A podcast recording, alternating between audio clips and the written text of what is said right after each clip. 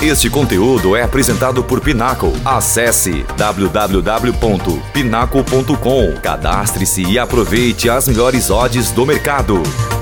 Muito bem, fanático por futebol, eu sou o Nilson Júnior, esta é o melhor do futebol. Chegamos por aqui para analisar mais uma semana de jogos da Liga dos Campeões. Agora nos jogos de volta, né, das oitavas de final, que começam nessa terça-feira, dia 7. É, e a abertura eh, de cara, logo temos aí Chelsea e Borussia Dortmund, que é um dos confrontos mais abertos aí dessas oitavas de final.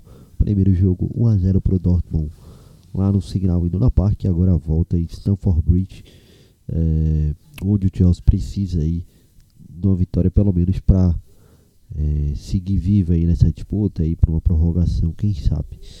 Primeiro jogo é, de 1 a 0, onde o Chelsea teve diversas oportunidades de gols, mas não aproveitou. Já o Dortmund teve aí é, uma eficiência maior no seu estilo de jogo é, e o ADM acabou aí fazendo o gol que deu a vitória à equipe de Edin Terzic.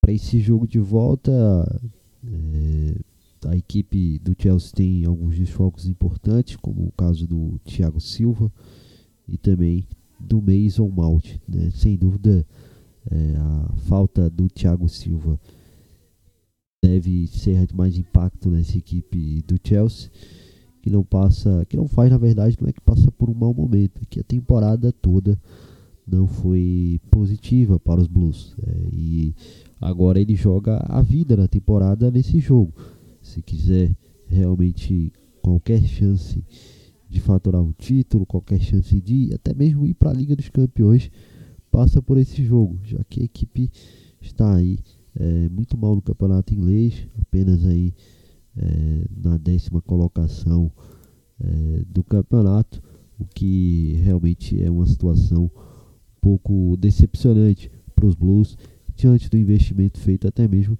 nessa janela de transferências de inverno. É, o Dortmund, por sua vez, se mostra uma equipe muito consistente ao longo dessa temporada, até surpreende é, como chega nesse estágio da temporada, brigando ponto a ponto pela liderança, pelo título da Bundesliga e fazendo aí, portanto, uma Liga dos Campeões também interessante e, enfim, sabendo se comportar muito bem em situações de dificuldade, como foi inclusive nesse confronto de ida contra o Chelsea. É, diante disso, analisando os momentos das equipes, acredito que o pêndulo esteja mais favorável para a equipe do Dortmund. É, é óbvio que o confronto está aberto e que tudo pode acontecer. Mas do mesmo modo que é, este que vos fala pensava que o Dortmund é, teria um, um cenário mais favorável nesse confronto, penso que isso é, se mantém. É, claro, repito, que é um confronto aberto, mas me parece que o, os sinais para o Chelsea não são nada positivos, apesar da última vitória no campeonato inglês. Enquanto a equipe do Dortmund é, se mostra, repito, uma equipe consistente. Então, diante desse cenário, não tem outra perspectiva a não ser é, uma passagem do Borussia Dortmund. Mas é, acredito que não, não se trata de algo dado. Evidentemente, o Dortmund terá que lutar e muito por esse objetivo nesse confronto com o Chelsea do Stamford Bridge. Do outro lado, temos um confronto é, nesta terça-feira que já está bem encaminhado, que é Benfica e Bruges, primeiro jogo 2 a 0 para os encarnados, que, que devem aí confirmar em casa no Estádio da Luz uma classificação que parece já encaminhada. Liderado aí pelo talento do João Mário, que faz excelente temporada, pelo é, brasileiro David Neres, a equipe é, deve sim confirmar essa classificação. O Bruges, apesar de fazer uma primeira fase tão positiva, foi uma equipe que não é, mostrou muita resistência à equipe superior, que era no caso o Benfica. É, esse cenário muito provavelmente deve se repetir na primeira partida. Então, desse modo, espero até com certa tranquilidade uma classificação do Benfica e que deve vir com mais uma vitória nesse jogo de volta no Estádio da Luz. Então, é, nesses jogos de terça-feira, eu particularmente espero aí, portanto, classificação do, do Dortmund e também do Benfica. Na quarta-feira vamos ter aí, portanto, dois confrontos que estão também muito abertos e que prometem aí ser decidido nos pequenos detalhes. É o caso de Bayern e PSG e Tottenham e Milan. Primeiro falando de Tottenham e Milan, é, o primeiro jogo foi 1 a 0 para o Milan. É, o Milan venceu aí, portanto, no San Siro. E agora para esse jogo da volta vai ter que encarar a equipe do treinador Antônio, Antônio Conte, que também precisa aí é, de uma vitória mínima, enfim, para pelo menos seguir vivo nesse confronto, é, levar para uma prorrogação e tal. Mas nesse caso precisa aí de dois gols ou mais de diferença para conquistar a classificação. É, o Tottenham convive aí com desfalques importantes. O Lloris segue fora, é, o Bentancur também, o Eric Dyer estará suspenso. É, enfim, são diversos desfalques para a equipe do Tottenham. A equipe do Milan também enfrenta aí os desfalques de Benacer e Calabria, principalmente.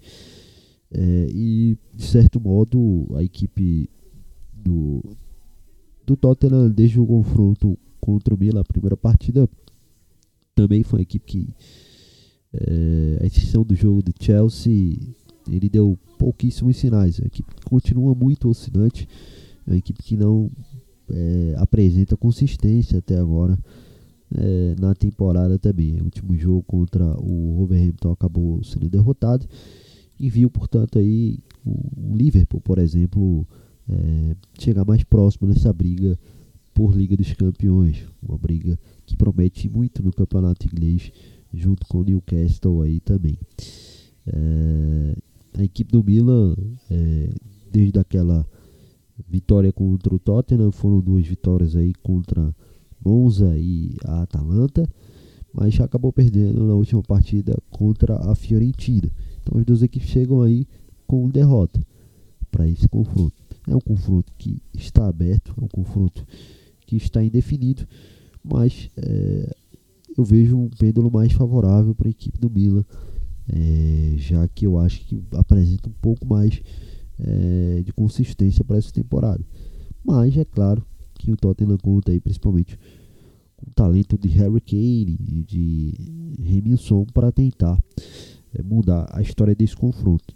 É, mas do ponto de vista coletivo de equipe, observe que o Milan parece um pouco à frente em relação à equipe do Tottenham e talvez isso possa pesar para a equipe de Milão conquistar a classificação para as quartas de final do torneio. No outro confronto temos aí Bayern de Munique e Paris Saint-Germain, onde a gente observa também bastante equilíbrio. É, primeiro jogo a equipe do Bayern surpreendeu e venceu aí no Parque dos Príncipes por 1 a 0. Uma péssima apresentação da equipe do Paris Saint-Germain. É, sem dúvida, diria até que saiu no lucro com a derrota de 1 a 0. Sem Mbappé, a equipe apresentou aí um cenário de de muita dificuldade. É, o francês entrou aí no final do segundo tempo e acabou que deu uma faísca de esperança para a equipe do Paris Saint-Germain. É, e ficou muito clara a dependência dele, né, aliás, a dependência do time em relação a ele. Que hoje, é, prêmios à parte, é verdade, é, é sem dúvida o melhor jogador do mundo. Desse modo, a equipe é, do Paris Saint-Germain terá uma missão difícil diante do Bayern de Munique, fora de casa, na Allianz Arena. É, a equipe do Bayern de Munique começou um pouco é, cambaleante na temporada, mas agora já encontra seu melhor futebol. Um exemplo disso foi a própria vitória contra o Paris Saint-Germain no Parque dos Príncipes.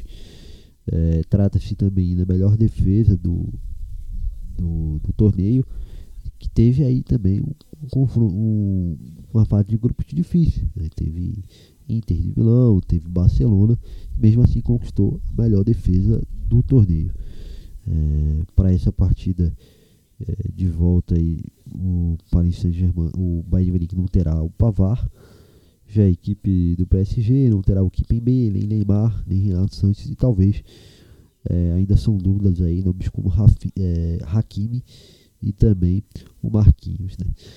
Ou seja, a equipe pode ter aí dificuldade para até mesmo ter uma montagem de elenco para esse de 11 inicial para essa partida. O grande trunfo do Paris Saint-Germain é mesmo o Mbappé, claro, o Messi, né, que também faz uma temporada bem positiva, embalado aí pela Copa do Mundo. Mas me parece que o time da, do Bayern de Munique, é, apesar mesmo dos desfalques, é, como time algo mais é, apresentável e confiável. Então, acredito que é, esse, essa questão coletiva também fará diferença nesse confronto. Imagino que pela experiência da equipe do Bayern, pela casca no campeonato, não é a equipe que vai é, deixar muita margem para o Paris Saint-Germain é, crescer muito no jogo. Além disso, até o próprio histórico do Paris Saint-Germain é de muita dificuldade diante desse momento, momentos de, de tentar reverter. Então, é, me parece que o favoritismo é, é do Bayern de Munique mesmo, apesar, de novo, de nomes como é, Messi e Mbappé estarem aí na equipe do Paris Saint-Germain e puderem é, e ter a possibilidade desses fazer também a diferença. São jogadores de quilate é, impressionante e que não tem na equipe do Bayern de Munique, mas as coisas se igualam a partir de um sistema coletivo muito bem é, montado e que até agora traz resultados muito positivos para a equipe de Julian Nagelsmann. Então acredito é, que o favoritismo é, nesse contexto está mesmo com o Bayern Munique. Veremos se Mbappé e Messi podem é, reverter essa situação. É isso, é, fechamos por aqui essa análise, agradecendo aí sua paciência. Fique ligado em nossa programação, é, siga-nos nas redes sociais, arroba Valeu, um abração.